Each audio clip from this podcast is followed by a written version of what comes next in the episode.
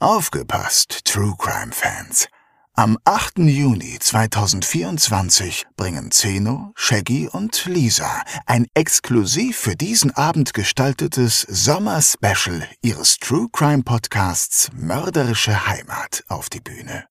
In der einzigartigen Open-Air-Atmosphäre des Museumshofes Fulda werden dabei zwei echte Kriminalfälle zum Thema Sommer, Urlaub und Reisen vorgestellt. Zwei Fälle aus fernen Ländern, in denen einige von uns vielleicht auch schon ihren Urlaub verbrachten. Denn nicht nur in Petersberg und Poppenhausen geschehen Verbrechen. Auch in Portugal, Phuket oder Polynesien. Dazu gibt es wie immer spannende Einblicke hinter die Kulissen des Erfolgspodcasts Made in Fulda. Tickets gibt es bei allen bekannten Vorverkaufsstellen und unter kreuz.com.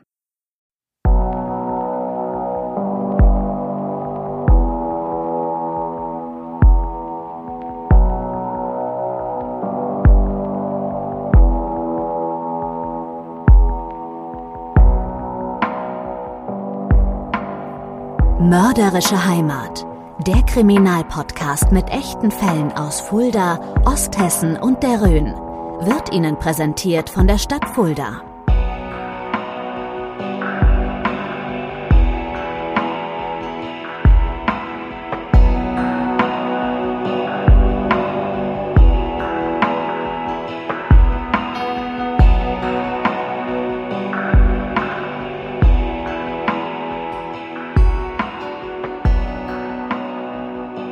Herzlich willkommen zum zweiten Teil unserer Doppelfolge. Wir hatten endlich mal eine Folge mit Cliffhanger.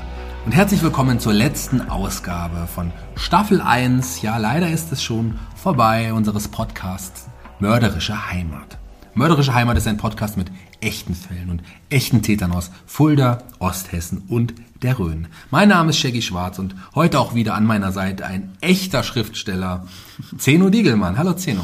hallo Shaggy. Und hallo liebe Hörerinnen und Hörer. Ja, du sagst ja schon bereits, heute ist die sechste Ausgabe. Vorbei. Unseres Podcasts und damit auch das Ende unserer ersten Staffel ich weiß nicht, zweite, kommt eine zweite? Ne, wir haben so viel tolles Feedback bisher bekommen und so viele ja. treue Hörer, für die wir uns erstmal bedanken müssen und wollen. Ja, ne, also es äh, macht echt einen Heidenspaß, trotz dieses wirklich schwierigen Themas auch und der schwierigen Themen, die wir auch hatten, mit ihr für euch zu talken und das Feedback, das ist einfach zuckersüß. Ja, oder? hätten wir nicht erwartet, dass wir damit angefangen, dass wir, dass das so hohe Wellen schlägt und wir so viel Feedback da bekommen. Schreibt uns jedenfalls auch gerne weiter über Facebook und Instagram. Dort könnt ihr auch verfolgen, ob und wie es vielleicht mit uns weitergeht. Ne? Dort findet ihr immer auch alle Informationen zu den jeweiligen Fällen und natürlich auch zum heutigen und den vergangenen Fällen und worum es im ersten Teil unserer Folge ging und inwieweit das mit dem heutigen zusammenhängt, das verrät uns jetzt unser Einspieler.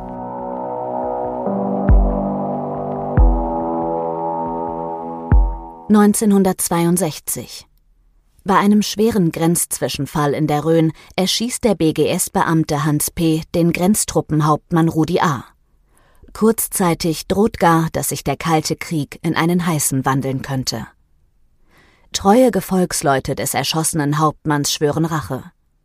Außerdem wird Hans P. in dessen Abwesenheit in der DDR zu 25 Jahren wegen Mordes verurteilt. Doch der Westen hält die Identität ihres Grenzbeamten geheim. 1998, 36 Jahre später. Auf der Bundesstraße B84 bei Hünfeld steht ein verlassenes Taxi. Einige Meter davor liegt ein erschossener Mann auf der Fahrbahn. Es ist Hans P. Besteht ein Zusammenhang zwischen den beiden Ereignissen? Haben ihn etwa die langen Schatten der Vergangenheit eingeholt? Wir haben im ersten Teil den tödlichen Vorfall an der Grenze unter die Lupe genommen. Vielleicht noch einmal eine, ja, eine kleine Zusammenfassung. Hans P. ist BGS-Beamter und verrichtet seinen Dienst an der Grenze, als es 1962 zu dem Zwischenfall kommt. Der DDR-Hauptmann Rudi A. möchte ein Kettenfahrzeug, was einige Tage zuvor als Fluchtfahrzeug genutzt wurde, wieder freipressen und will im Gegenzug einen BGS-Beamten als Geisel nehmen. Doch die Aktion geht schief und er wird von Hans P. tödlich an den Kopf getroffen, als dieser ja, seinen Vorgesetzten schützen will. Ja, korrekt. Ich habe dazu nochmal die Aussage eines ehemaligen Ostgrenzers vorliegen, die diese These untermauert. Die lese ich einfach mal vor. Der heißt äh, Jürgen B. und hat 1991 dem Bayerischen Rundfunk ein Interview gegeben. Ich lese einfach mal vor, Okay. das Wortlaut Interview. Im Jahre 1962 wurde der Zaun in unserem Abschnitt gebaut, mit der anschließenden Verlegung von Minen. Dabei kam es schon am 9. August zu einem Zwischenfall, als ein Artillerietransportfahrzeug die Grenze in Richtung BRD überquerte. Unserer Meinung nach wollte Hauptmann A. dieses Fahrzeug zurückholen, indem er den BGS-Hauptmann entführen wollte. Bei diesem Zwischenfall kam es dann zu einer Auseinandersetzung mit tödlichem Ausgang. Von Mord kann keine Rede sein. Unserer Meinung nach hat der Grenzjäger P. eindeutig in Selbstabwehr und Selbstverteidigung gehandelt. So.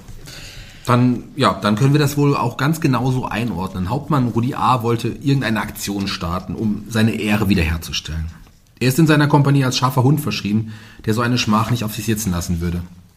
Ja, aber wie erwähnt, geht dieses Vorhaben eben schief, dass er da was Genau. wieder gut machen will und wird von Hans P.'s Kugel tödlich am Kopf Ja. getroffen. Und im Anschluss wird der DDR-Hauptmann als Held und Märtyrer nun im Osten dargestellt und Hans P. in Abwesenheit zu 25 Jahren wegen Mordes verurteilt. Im Osten. Im Osten, genau. Genau, Im. Westen wird hingegen auf Notwehr entschieden und Hans P. wird freigesprochen. Der Westen hält außerdem die Identität von Hans P. geheim, aus Angst vor Racheaktionen aus dem Osten, Stichwort Stasi. Stasi.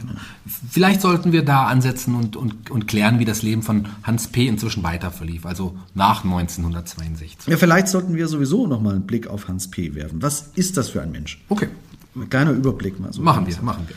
Also, Hans P. kommt 1959 zum BGS nach Eschwege, wo er seine Grundausbildung absolviert. Er wechselt danach zum neu aufgestellten BGS-Standort nach Hünfeld. Er heiratet seine Freundin Else und sie bekommen fünf Kinder. Sie bauen sich ein Haus in Hünfeld und führen eigentlich ein ganz normales Leben, bis eben zu dem folgenschweren Einsatz an der Grenze im Sommer 1962.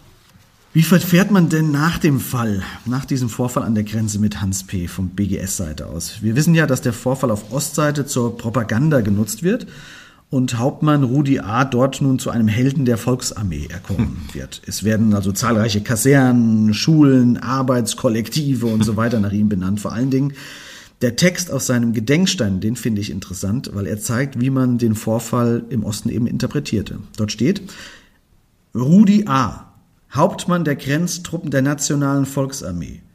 In treuer Pflichterfüllung am 14.08.1962 beim Schutz der Staatsgrenze West der Deutschen Demokratischen Republik von Banditen des BGS ermordet. Von Banditen ermordet. Das, ist, das Banditen, muss erstmal ja. auf den Grenzstein draufnageln. Vor dem Kulturhaus in Geiser, das natürlich auch seinen Namen trägt, wie sollte es anders sein, kommen jedes Jahr am Todestag von Rudi A. Kameraden und Bewohner von Geiser und, und Wiesenfeld zusammen und, und legen einen Kranz nieder.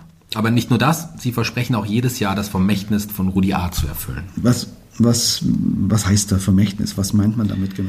Das ist ja das Spannende. Viele der ehemaligen Kameraden sehen es anscheinend als Pflicht an, den Tod von Rudi A. zu rächen. Einige berufen sich dabei auf den Eid, den sie geleistet haben. Bei Hans P. sieht das ganz anders aus, oder? Ja. Er wird alles andere als geehrt.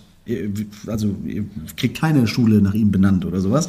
Er wird nach seinem Freispruch einfach wieder zur Arbeit an der Grenze geschickt. Oder, oder selbst das eigentlich nicht. Ne? Selbst das nicht, nein, an, an die Grenze darf er nicht mehr, da man Bedenken hat, dass er enttarnt werden könnte. Wobei, das kann man sogar verstehen vielleicht. Ne? Also anstatt einer Beförderung wird er aber geradezu klein gehalten und erhält nur noch untergeordnete Stellen.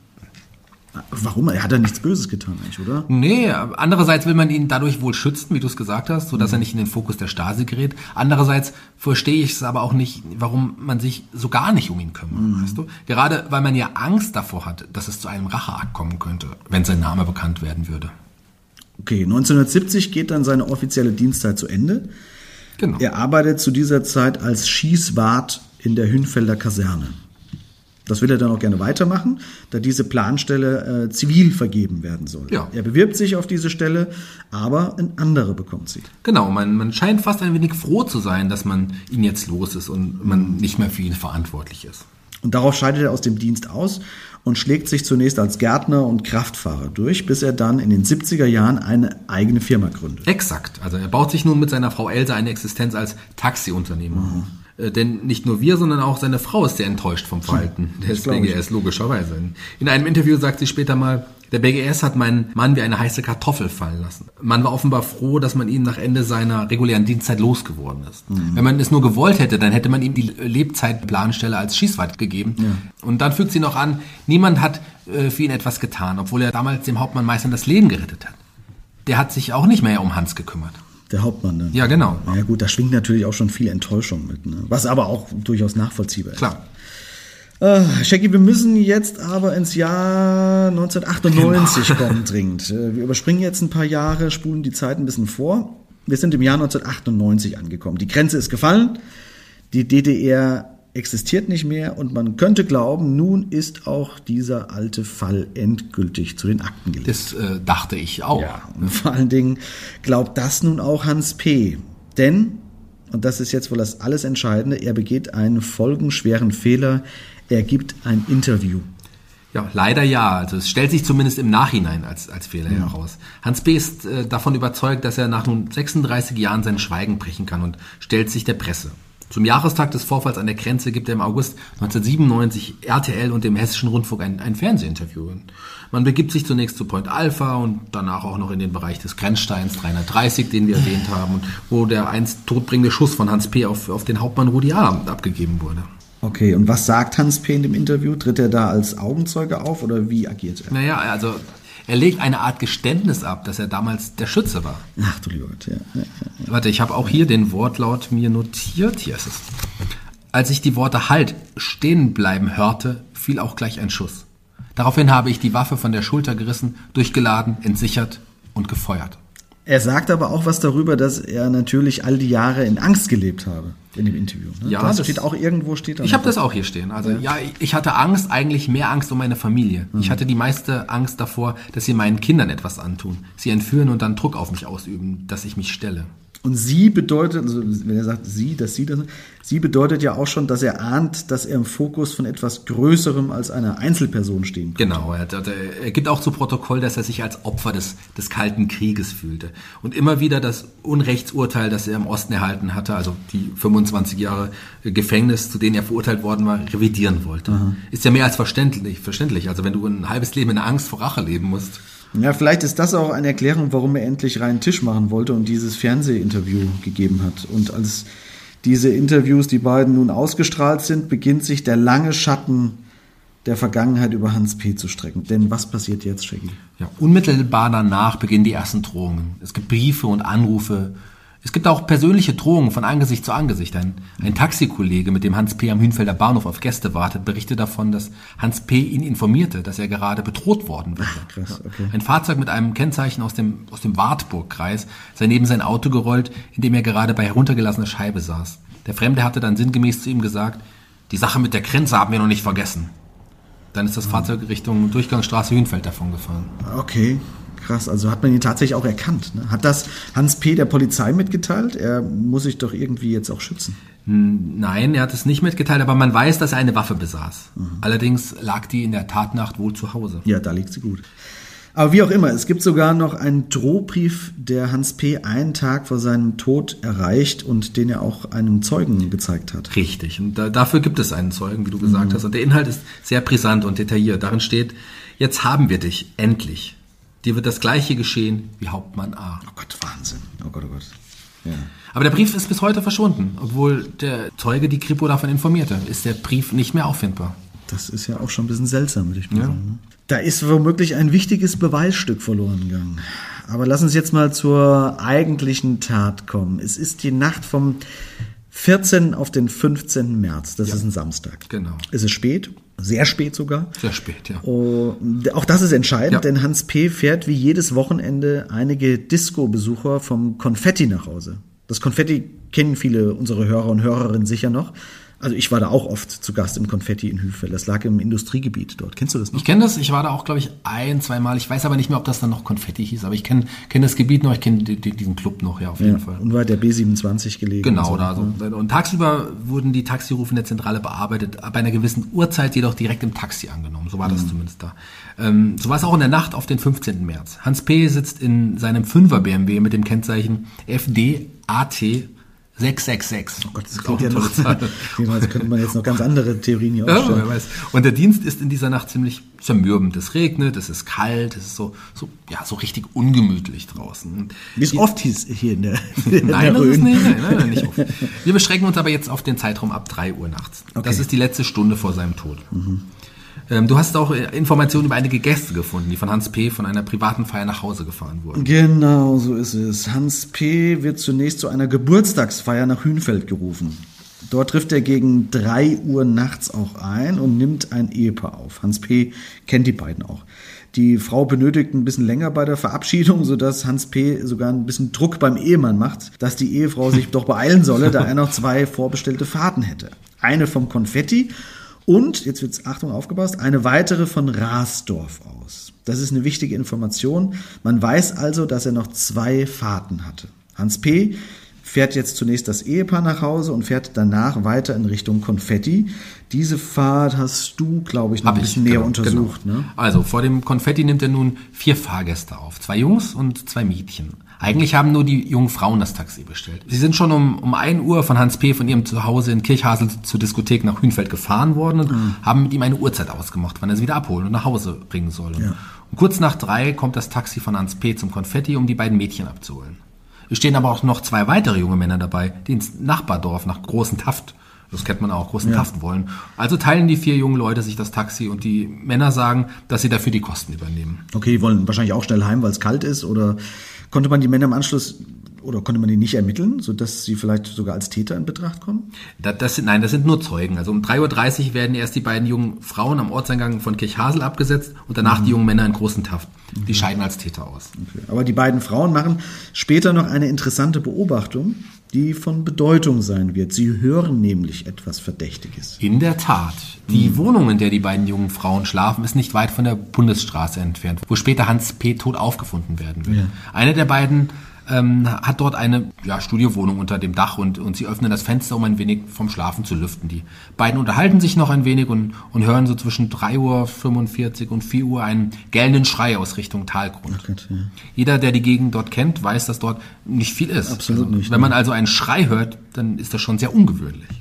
Der Schrei kommt aus Richtung der B84, also aus der sogenannten Herbertsdelle. Ja, da findet man auch die Leiche später. Genau, wo man die, wo man, genau, da, wo man später die Leiche finden wird. Nach dem Schrei herrscht aber wieder absolute Stille. Also könnte es sein, dass die beiden Damen Augenzeugen oder besser gesagt Ohrenzeugen des Mordes an Hans P. wurden. Mhm. Das, das haben Sie auch der Polizei mitgeteilt? Ja, genau, ja. das haben Sie. Okay.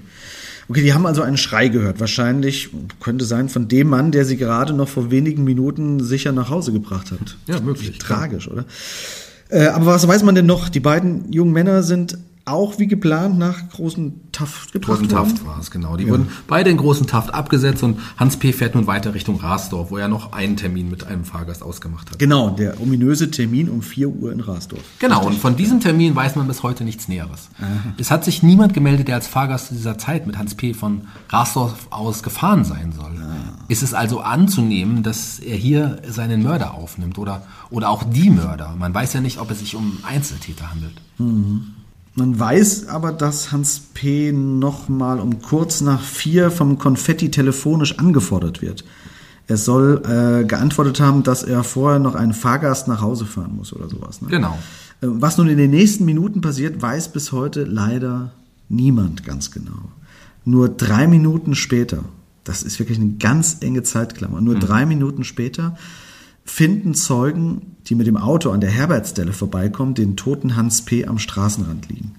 Das verlassene Fahrzeug steht beinahe mittig auf der Fahrbahn, die Türen stehen offen und das Opfer liegt gut 70 Meter von seinem Taxi 70 Meter, warum so weit weg? Ja, könnte sein, wie schon erwähnt, ist ja das die Herbertstelle dort. Das ist eine leicht abschüssig verlaufene Fahrbahnstelle. Und die Handbremse des Fahrzeugs ist nicht angezogen, sodass man einfach davon ausgeht, dass das Fahrzeug diese gut 70 Meter selbstständig zurückgerollt und dann eben in der Senke dieser Delle zum Stehen gekommen ist. Man könnte jetzt natürlich von einem Raubmord ausgehen. Taxifahrer sind immer wieder Opfer von solchen Kapitalverbrechen. Ja, aber es gibt hier ein paar Anzeichen, die gegen diese These sprechen. Genau, denn die Papiere und die Geldbörse liegen unangetastet in der Seitenablage auf der Fahrerseite. Und die Zeugen, die den Ermordeten finden, haben noch eine weitere interessante Beobachtung kurz zuvor gemacht. Das stimmt. Sie sind nämlich zunächst an dem Tatort vorbeigefahren und dort stand ein Mann, der mit einem Feuerzeug gewunken hat. Er soll laut Zeugenaussage um die 35 Jahre alt, circa 1 Meter ja, 83 gewesen sein, kurze dunkle Haare. Okay, also da steht nachts ein Mann mit äh, Feuerzeug winken am Fahrbahn. Ich weiß auch nicht, ob ich da gehalten hätte. Ja. Aber die Zeugen drehen um, also fahren erstmal weiter und fahren dann aber zurück. Genau. Aber als sie dort wieder ankommen, ist von dem fremden Mann mit dem Feuerzeug also nichts mehr zu sehen. Das ist schon wirklich sehr suspekt, muss man sagen. Warum winkt er erst mit dem Feuerzeug und verschwindet dann vom Tatort? Also zwischen dem ersten Vorbeifahren und der Rückkehr der Zeugen lagen ja nur ein paar Augenblicke. Mhm. Also es ist wirklich alles sehr, sehr knapp getaktet. Ja, und, und das deutet auf eine andere Richtung als Raubmord hin. Zumindest die Art der Tötung, ja, ist auch eine deutliche Sprache, sagen wir mal. Ne? Denn Hans P. Ja. wurde nicht nur ebenfalls mit einem Geschoss Kaliber 22 erschossen, wie eines Hauptmann Rudi A., das ist ja schon eine Parallele, die selbst für sich genommen schon komisch ist, sondern die Eintrittswunde des tödlichen Geschosses ist ebenfalls identisch zu dem damaligen Fall. Wir ja. erinnern uns. Sie ist sogar absolut identisch. Wir haben es ja extra da so auch äh, explizit darauf angesprochen. Das ist schon wirklich außergewöhnlich, denn die Schusswunde liegt sehr prominent zwischen dem Nasenrücken und dem rechten Auge. Das ist nicht unbedingt die typische Stelle eines Tötungsdelikts. Vielleicht muss man hier sogar schon Absicht unterstellen. Hauptmann Rudi A. und der ehemalige Todesschütze Hans P. sind also durch einen absolut identischen Schuss. Absolut identisch, ja. Okay, das Projektil ist auch gleich und auch die Eintrittswunde zwischen Nasenwurzel und rechtem Auge ist ebenfalls identisch, richtig? Ja. Okay. Es wird aber sogar noch skurriler. Man geht nämlich davon aus, und jetzt wird es wirklich wieder hm. wie in einem James Bond-Film oder ja. so, man geht davon aus, dass es sich bei der Tatwaffe um einen Schießkugelschreiber handelt. Ja, der, der, der klingt wirklich wie in einem James Bond-Film. Also der, der Vergleich ist, ist, ist wirklich angebracht. Schießkugelschreiber. Wahnsinn. Das ist also, das ist ja schon mal, also wer, Wer hat sowas und warum hat man das bei sich? Das hat man nicht einfach so. Die, das, die, das, herzustellen, macht, kann man nicht im Shop kaufen. Die, die kannst du, kannst du nicht einfach in so einem Waffenladen kaufen. Klar nicht. Die sind schon wirklich speziell gefertigte Waffen, wie sie der Geheimdienst benutzt. Oder die Stasi. Oder die Stasi. Also wenn dem so sein sollte, dass hier eine alte Rechnung beglichen wurde, muss man schon fast von muss man fast von der Hinrichtung ja. sprechen, oder? Ja. Aber das sind natürlich alles nur Thesen, muss man auch dazu sagen. Also wir wissen es auch nicht besser, aber Schießkugelschreiber und die, das klingt schon ein bisschen seltsam, finde ich. Da lass uns doch direkt einen Mann fragen, den wir in der letzten Folge schon als Experten dabei hatten und angerufen haben und der zwei Bücher zu diesem Fall geschrieben hat. Wir haben es schon gesagt, die auch immer noch käuflich zu werben sind. Die Bücher heißen, lieber Zeno? Die heißen Der zweifache Tod im Schatten der Grenze und Deutsche Grenzgeschichten. Und das der Autor heißt? Herbert Böckel, rufen wir ihn an. Sehr gerne. Nachgehakt. Die Expertenmeinung. Mit freundlicher Unterstützung von Kista und Partner. Ihr kompetenter Experte für individuelle Lösungen zu einer finanziell abgesicherten Zukunft. Kista und Partner. Ihr unabhängiger Versicherungsmakler vor Ort. Hallo Herr Böckel, wir sind es wieder. Äh, Sie haben in Ihrem, ja, äh, Sie haben in Ihrem Buch Der zweifache Tod im Schatten der Grenze Ihre Sicht der Dinge zum Mord an Hans P. erläutert. Wer glauben Sie ist für den Tod Ihres ehemaligen Kameraden verantwortlich? Ich bin der festen Überzeugung, dass mein Kamerad Hans Büschke von alten Seilschaften der NVA Grenztruppen und besonders der Stasi der DDR äh, ermordet wurde. Äh, das Motiv steht für mich und viele Insider auch fest. Ganz einfach Rache und Vergeltung für den Tod des äh, Grenzsturmhauptmanns Anstatt, der vom Flüchtling einer Notwehrsituation erschossen wurde. Dazu ist auch noch zu sagen, die Tat wurde also ganz offiziell in den Jahren davor mehrfach von Stasi-Leuten und Soldaten sowie hohen SED-Funktionären angekündigt. Okay, Sie berichten in dem Buch auch von Racheschwüren, die Sie sogar selbst hautnah an der Grenze erlebt haben. Es wurde, glaube ich, sogar mal auf Sie geschossen, richtig? Dabei wurden wir auch äh, bedroht bei Grenzstreifen und man sagt uns eben hier, äh, sagt dem Schwein, äh, dass unseren Hauptmann äh, erschossen hat. Wir kriegen ihn schon noch und wenn nicht hier, dann legen wir einfach einen anderen von euch um. Und in diesem Zusammenhang wurde auch auf uns schon mal geschossen bei Grenzstreifen über unsere Köpfe hinweg. ja. ja. Es wird ja auch äh, in Ihrem Buch die Vermutung aufgestellt, dass man so kurz nach der Wiedervereinigung das Verhältnis zwischen neuen und alten Bürgern nicht belasten wollte und man daher den Fall nicht mit der nötigen Konsequenz verfolgte.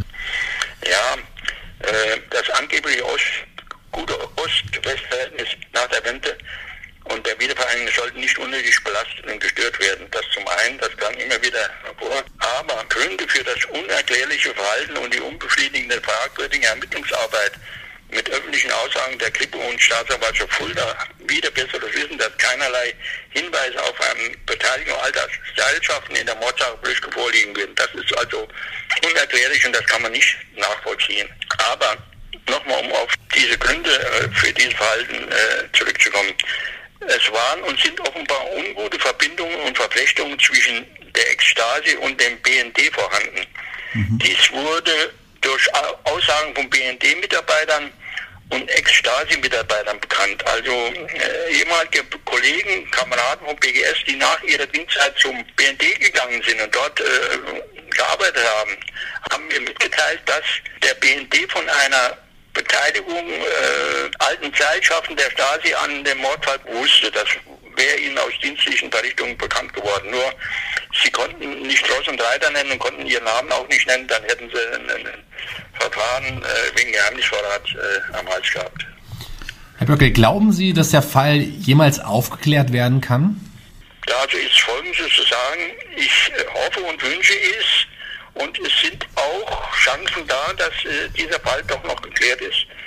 Ich halte es äh, durchaus für realistisch, da immer, immer wieder, in, auch äh, in letzter Zeit immer wieder neue Hinweise kommen bezüglich äh, möglicher Täter und Täterkreisen. Also an, immer anonyme Hinweise. Jedes Mal, äh, wenn ich wieder äh, ein Buch herausgebracht habe oder wenn ich irgendwas in einer überregionalen Zeitung publiziert habe, wenn ein Fernsehdoku kam, und dann haben sich diese Anrufer gemeldet und mir dann gesagt, das war ein Racheakt. Das war ein mhm.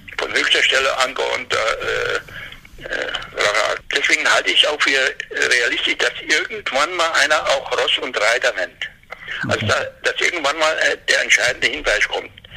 Und äh, das ist natürlich äußerst schwierig und ist bisher nicht geschehen. Denn wer den Edenkodex dieser äh, alten Seilschaften von Stasi und äh, NVA-Kader äh, kennt, der weiß, da geht es immer nach dem Motto Stillschweigen bewahren und äh, jeder, der auch dazu nur ein paar Sätze äh, Entscheidendes äh, mitteilt, das, der gilt als Verräter und dem droht auch so ein ähnliches Schicksal. Sie haben ja bei Ihren Recherchen zu Ihrem Buch ebenfalls die Erfahrung gemacht, dass Sie nicht nur bedroht wurden, sondern dass auch Ihr eigentlich angedachter Co-Autor dann Angst bekommen hat vor den alten Seilschaften und äh, ja, sich lieber gegen das Mitwirken ja, entschieden hat. Ja, das waren äh, zum einen waren das äh, Grenzsoldaten äh, aus der Kompanie von Arnstadt und im Umfeld, die ich äh, nach der Wende kennengelernt habe mit denen ich mich angefreundet habe. Wir haben zusammen Grenzwanderungen gemacht und haben uns ausgiebig über die Vorfälle ausgetauscht. Sie haben mir gesagt, so wie das gelaufen ist. Und da habe ich sie gefragt, ob sie hm, die Möglichkeit hätten, ob sie sich an meinem Buch mit eigenen Geschichten und eigenen Erkenntnissen beteiligen können. Und da waren einige dabei, die das bejaht haben und wir haben da schon abgesprochen, was geschrieben werden sollte. Ich hatte das schon fixiert. Ich hatte äh, schon Fotos gemacht und wollte dann abschließend das Ganze nochmal ab, abklären. Und da, da bin ich vor der Wand gestoßen und da hat mir einer gesagt, ja, ja, es tut uns doch so leid, wir können nicht. Wir können nicht, wir sind doch nicht lebensmüde. Die alten äh, Kameraden setzen uns so unter Druck und bedrohen uns. Wir können es einfach nicht wagen, hier äh, uns zu äußern. Die Stasi lebt also noch. Das kann man so mit Fug und Recht sagen. Die Stasi lebt. Haarsträubende Dinge laufen da. Auch heute noch. Die Stasi lebt, die sind auch heute noch da und setzen ihnen unliebsame Menschen äh, mit bösartigen Mitteln unter Druck. Wow, das ist wirklich äh, ein, ein krasses Fazit. Aber erstmal vielen, vielen Dank, Herr Böckel, dass Sie bereit waren, hier Rede und Antwort zu stehen. Da waren wirklich sehr interessante Fakten dabei, die wir so noch nicht kannten. Und äh, ja, vielen Dank an dieser Stelle erstmal. Ja, gerne geschehen. Wow. Boah, das sind, das sind äh, krasse äh, Thesen und Neuigkeiten, die uns hier. Äh, das muss man auch erstmal sacken lassen. Das muss man wirklich ja, erstmal also. sacken lassen, ja. Puh. Nein, der, der, ja, der, der Knaller ist ja, dass ein Ex-Truppenmajor und Stasi-Mitarbeiter diese These ebenfalls unterstützt und sagt, dass der Mord an Hans P. der Abschluss eines, eines Killer-Kommandos gewesen sei. Hm. Er gab äh, so laut eigener Aussage eine eigene Abteilung mit dem Namen Rache und Vergeltung bei der Stasi, die von höchster Stelle Befehle entgegennahm. Ja, jetzt erzähl aber auch die komplette Geschichte. Ich weiß, das ist eigentlich noch eine ganz andere Kiste, die wir eigentlich nie auch noch aufmachen wollten, weil es sowieso schon verstrickt genug ist. Aber es ist wirklich zu verrückt, denn der Stasi-Grenztruppenmajor heißt Lothar P. Und ja, und Lothar P., wir können den Namen jetzt nicht aussprechen, ist, trägt den gleichen Nachnamen wie unser Opfer. Ganz genau, schlägt den gleichen Nachnamen wie unser Opfer. Ja, der Lothar ist nämlich der Großonkel von Hans P. Das ist irre. Allerdings ähm, kannten sich die beiden nicht. Das glaubt doch kein Mensch, oder? Das glaubt doch echt kein Mensch. Aber es ist wahr, Lothar P. lebt im Osten und machte dort Karriere bei den Grenztruppen. Er war so ein richtig hohes Tier, kann man sagen, im Bereich ja. der Grenzsicherung und hatte auch Akteneinsicht, in die nur wenige Menschen Einsicht hatten. Es gibt übrigens einen Beitrag in der FAZ vom 14.03.2008, in der es um Lothar P. und seine Aufgaben geht. Also absolut lesenswert, kann äh, jeder Hörer und jede Hörerin sich gerne mal durchlesen. Schaut euch den Bericht mal an. Der Aufklärer heißt der Zeitungsbericht, glaube ich. Mhm. Naja. Jedenfalls bestätigt Lothar P. die These von Herrn Böckel ebenfalls, dass es sich keinesfalls um einen Raubmord gehandelt habe, sondern dass es einen gezielten Auftrag gab.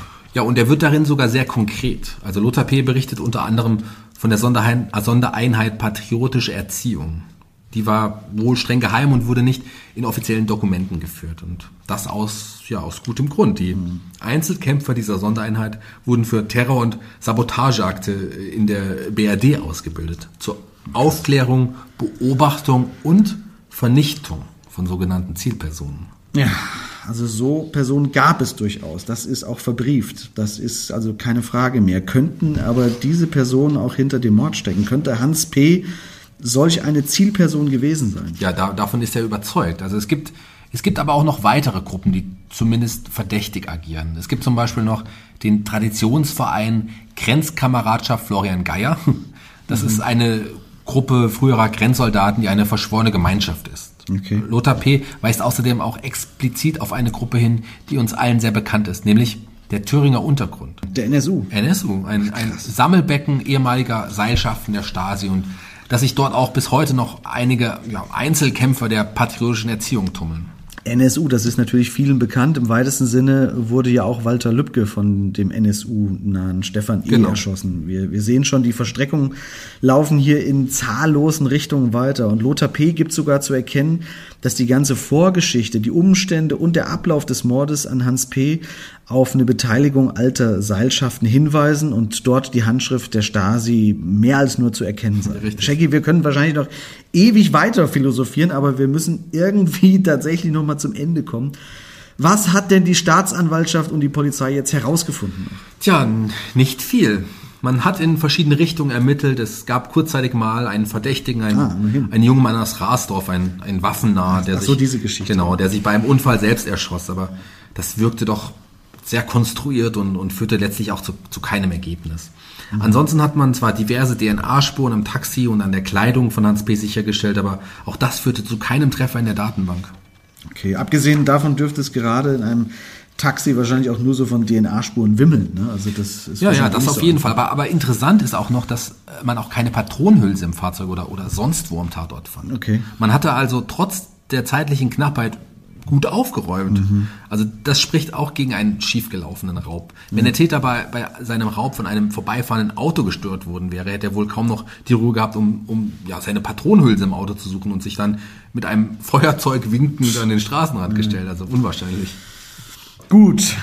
Mm, Wenn es also kein Raubmord war, spricht anscheinend vieles für einen Racheakt. Ja. Dazu die ganzen Drohungen, die auch ausgesprochen wurden, das deutet ja alles so ein bisschen in diese Richtung. Es gibt noch einen spannenden TV-Beitrag des MDR, die einen Originalbeitrag von der Beerdigung von Hauptmann Rudi A. ausgestrahlt haben. Mhm. Da hatte ich einen Auszug bereits aus unserer, unserer ersten Folge vorgelesen. Mhm. Also in der ersten, in der letzten Folge quasi. Da hörte man auch, was die Kameraden von Rudi A. bei der Trauerrede sagten. Okay, willst du es vielleicht nochmal vorlesen? Dann Klar. Brennender Hass mischt sich in unsere tiefe Trauer. An deiner Bahre geloben wir, deine Mörder werden nicht vergessen. Es wird der Tag kommen, an dem keine Schandtat unserer Feinde, auch nicht dein Mord, ungesühnt bleibt. Also wenn man das jetzt alles weiß mit diesen ganzen Fakten zusammen und mit den äh, Aussagen und Berichten von Herrn Böckel, Boah, da spricht wirklich vieles dafür, dass hier ein Mann Opfer eines Racheakts geworden ist. Ist so meine persönliche Empfindung. Ich weiß nicht, wie es dir geht, aber es ist. Es fehlt allerdings, muss man sagen, es fehlt an Beweisen. Genau, die ne? Beweise. Sowohl dafür als auch äh, für andere Thesen. Also es, es gibt keine wirklichen Fakten, die die eine oder andere Richtung bestätigen würden. Was wir auch noch beachten sollten, dass der Tatort ja auch nur acht Kilometer vom Ort des damaligen Grenzzwischenfalls entfernt liegt. Davon 1962 Acht Kilometer, dann- genau. dann Außerdem bietet 92, die Stelle viele Fluchtmöglichkeiten für einen Täter. Vom Tatort zweigen einige Feldwege ab und dazu gibt es eine Unterführung direkt unter dem Tatort, wodurch man ungesehen verschwinden kann. Es gibt sogar eine Zeugenaussage, die besagt, dass im besagten Tatzeitraum ein PKW mit Wartburger Kennzeichen Ach, das hatten wir schon mal. auf einem der abzweigenden Feldwege in Richtung Großenbach davongerast sei. Das, das hatten wir schon mal, ne? Wartburger Kennzeichen. Wartburger Kennzeichen. Ja, man weiß nicht. Je länger man sich mit diesem Fall beschäftigt, irgendwie, desto, desto undurchsichtiger wird's für mich. Ja, in der Tat. Also ich, ich, ich glaube auch, wir machen dann Schluss für heute, denn den oder die Mörder werden wir heute auch nicht mehr in Nee. unserer Folge präsentieren. Leider können. nicht. Aber wir laden für euch natürlich auch in, vom heutigen Fall ein paar Fotos bei Facebook und Instagram hoch. Und ja, falls ihr Hinweise zu der Tat habt, schickt sie uns ebenfalls per privater Nachricht bei Facebook oder Instagram oder wie auch immer. Boah, was ein Fall. Krasse Geschichte, gell? Wahnsinns krasse Geschichte. Lass uns mal ein Fazit ziehen. Äh, man hat bis heute keinen Schuldigen finden können. Die Ja. Tat war erschreckend professionell ausgeführt worden, was jedoch ebenfalls schon wieder ein Fingerzeig sein könnte, dass hier tatsächlich Profis und eben keine Laien am Werk waren.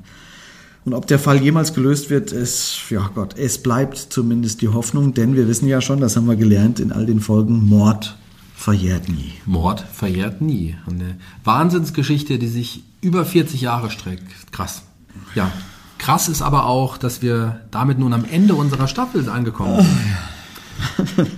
Wir bedanken uns, ja, dass ihr so fleißig, uns so fleißig hört und uns die Treue haltet. Absolut. Äh, Ja, danke an alle äh, Hörerinnen und Hörer und danke auch dir, Shaggy. Es hat mir unfassbar Spaß Gerne. gemacht, mit dir unsere mörderische Heimat ins Leben zu rufen. Mal schauen, was noch passiert. Mal schauen, was passiert. Und mir geht es ganz genauso. Vielen Dank an alle Beteiligten, die zum Entstehen dieses Podcasts beigetragen haben. Und vielleicht geht es ja weiter, denn unsere Heimat birgt noch so einige spannende Geschichten. Da haben wir noch einiges. Äh, Da wäre noch einiges im Köcher, oder? Wir könnten eigentlich weitermachen. Schauen wir mal, ob das Schreibt uns. Schreibt uns. Wir hätten schon Bock weiterzumachen. Das kann man sagen. An Fällen hapert es auch nicht. Und das Feedback, was wir bis jetzt bekommen haben, ist auch überwältigend. Äh, haben wir schon gesagt. Vielen Dank nochmal dafür. Aber jetzt fällt die Klappe der ersten Staffel. Ja, wir sagen vielen Dank für alles und vielleicht bis bald. Es verabschieden sich Zeno Diegelmann, Und auf der anderen Seite des Mikrofons Shaggy Schwarz. mörderische Heimat.